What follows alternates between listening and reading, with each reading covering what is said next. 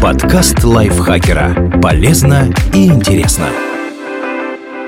Всем привет! Вы слушаете подкаст лайфхакера. Короткие лекции о продуктивности, мотивации, отношениях, здоровье, обо всем, что делает вашу жизнь легче и проще. Меня зовут Михаил Вольных, и сегодня я расскажу вам, как позаботиться о близких, чтобы они сохраняли хорошее самочувствие в любом возрасте. Этот выпуск мы подготовили вместе с брендом специализированного питания Фризубин. Помогайте поддерживать физическую активность. После 30 лет человек теряет от 3 до 5% мышечной массы каждое десятилетие. В пожилом возрасте это может привести к тому, что будет трудно двигаться, увеличится риск падений и переломов. Даже небольшая физическая активность поможет этого избежать. Побуждайте бабушку или дедушку к регулярным упражнениям. Например, договоритесь вместе делать зарядку или заниматься скандинавской ходьбой. Можно записать родственника на фитнес для пожилых или предложить ходить в спортзал под руководством тренера. Если ваш близкий человек преклонного возраста раньше вел малоподвижный образ жизни, не требуйте от него сразу же бежать марафон. Нагрузки важно наращивать постепенно, чтобы избежать осложнений и травм. В идеале пожилой человек должен уделять упражнениям не менее 150 минут в неделю. Но если тренироваться трудно, нужно быть настолько активным, насколько позволяет здоровье. Обеспечьте полноценное питание.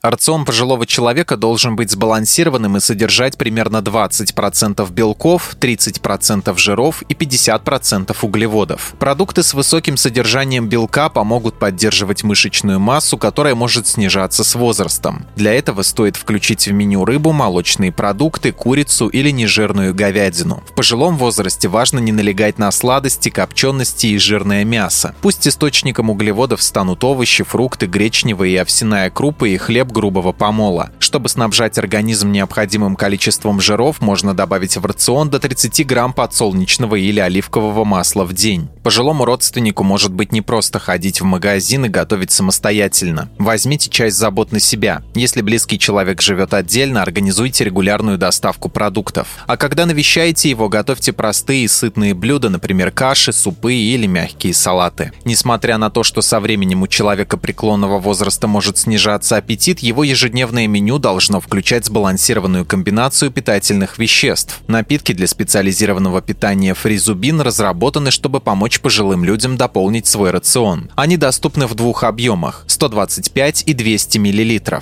В одной бутылочке, вне зависимости от объема, 20 грамм белка, сбалансированное сочетание витаминов и минералов, а энергетическая ценность порции составляет 400 килокалорий. Можно включить в меню и другие продукты, например, йогурты и кремы фризубин. Они способны стать альтернативой привычным десертам и помочь получать необходимую энергию и питательные вещества. Благодаря густой консистенции крем фризубин может подойти людям, у которых есть проблемы с глотанием. Подробности по ссылке в описании к этому выпуску. Продукт специализированного лечебного питания не является лекарственным средством. Имеются противопоказания. Перед применением необходима консультация специалиста.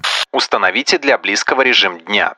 Пожилой человек, который всю жизнь работал, привык выстраивать свой день по определенному распорядку. А после выхода на пенсию он может растеряться, ведь у него вдруг появилось много свободного времени. Помогите близкому составить распорядок дня. Включите в него ежедневную зарядку, прогулки на свежем воздухе, повседневные дела и хобби. Питаться тоже нужно в одно и то же время 4 или 5 раз в день. Пожилые люди порой забывают поесть, а четкий режим позволит не пропустить прием пищи. Четкий график не только избавит от беспокойства что делать дальше, но и поможет улучшить сон. Если ложиться и вставать в разное время, есть риск нарушить циркадные ритмы, внутренние часы человека. Тогда засыпать и просыпаться будет сложнее. Проверяйте, какие лекарства принимают ваши пожилые родственники.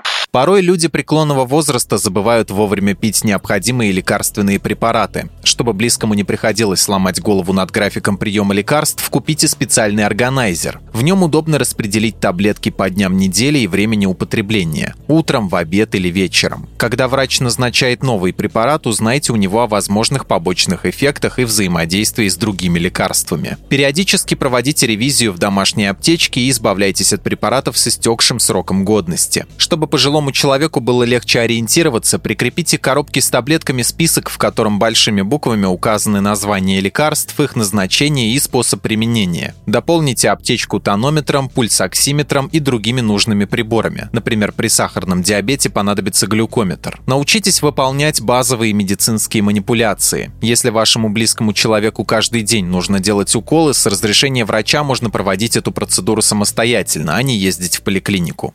Уделяйте больше внимания общению. Пожилые люди могут чувствовать себя покинутыми, потому что они чаще других сталкиваются с потерей друзей и знакомых, хроническими заболеваниями, проблемами со слухом или зрением. Одиночество и социальная изоляция способны негативно влиять на физическое и ментальное здоровье. Хорошо, если у ваших бабушки и дедушки есть хобби, которое позволяет найти единомышленников. Но в любом случае не забывайте звонить пожилым родственникам и приглашать на семейные вечера. Позаботьтесь, чтобы они получали новые впечатления. Например, можно сходить с ними на выставку, почитать читать книгу или даже просто чаще вместе гулять. Спасибо, что слушали этот выпуск. Подписывайтесь на подкаст Лайфхакера на всех платформах, чтобы не пропустить новые эпизоды. На этом я с вами прощаюсь. Пока. Подкаст Лайфхакера. Полезно и интересно.